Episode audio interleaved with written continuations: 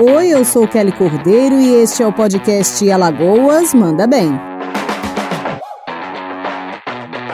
Neste episódio 30, vamos falar de mais uma clínica da família em Maceió, de novas creches do CRIA e da UPA inaugurada em Xanda Jaqueira. Fica com a gente e confere as notícias.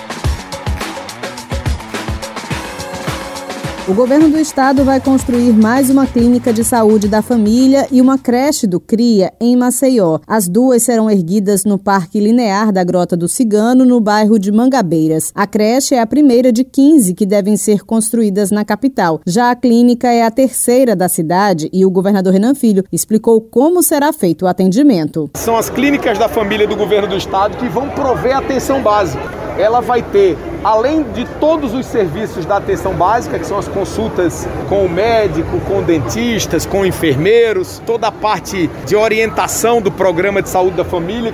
E a outra é que exames de raio-x, como por exemplo, uma pessoa caiu aqui de moto ou de bicicleta ou escorregou em casa e quando precisa de um raio-x, hoje pode ir às UPAs ou antes iam somente ao Hospital Geral.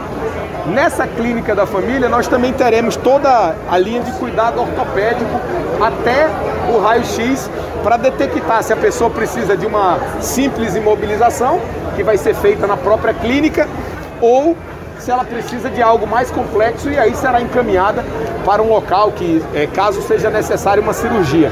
Tanto a clínica quanto a creche do CRIA devem ficar prontas nos próximos seis meses.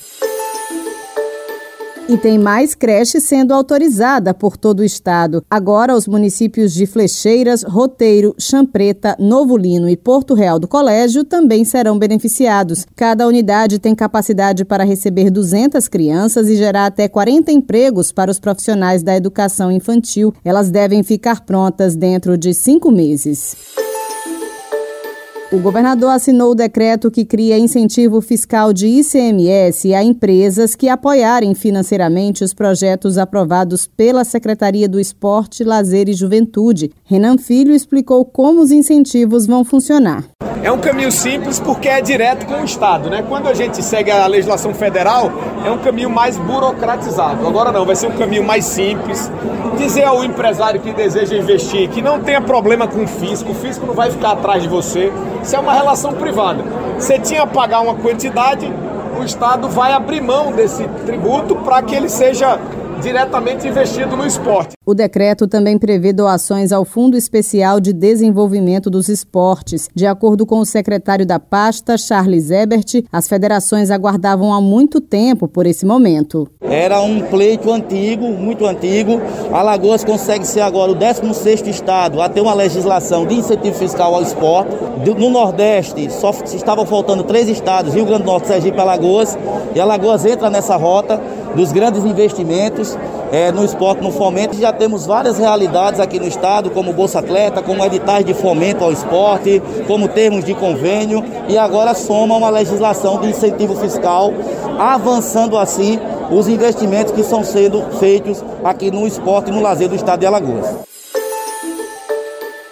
E tem mais uma UPA novinha funcionando e atendendo a população maceioense. É a UPA de Xanda Jaqueira. O governador Renan Filho esteve no local para a inauguração. Maceió era a única capital do Nordeste do Brasil que não tinha nenhuma UPA funcionando quando eu assumi o governo.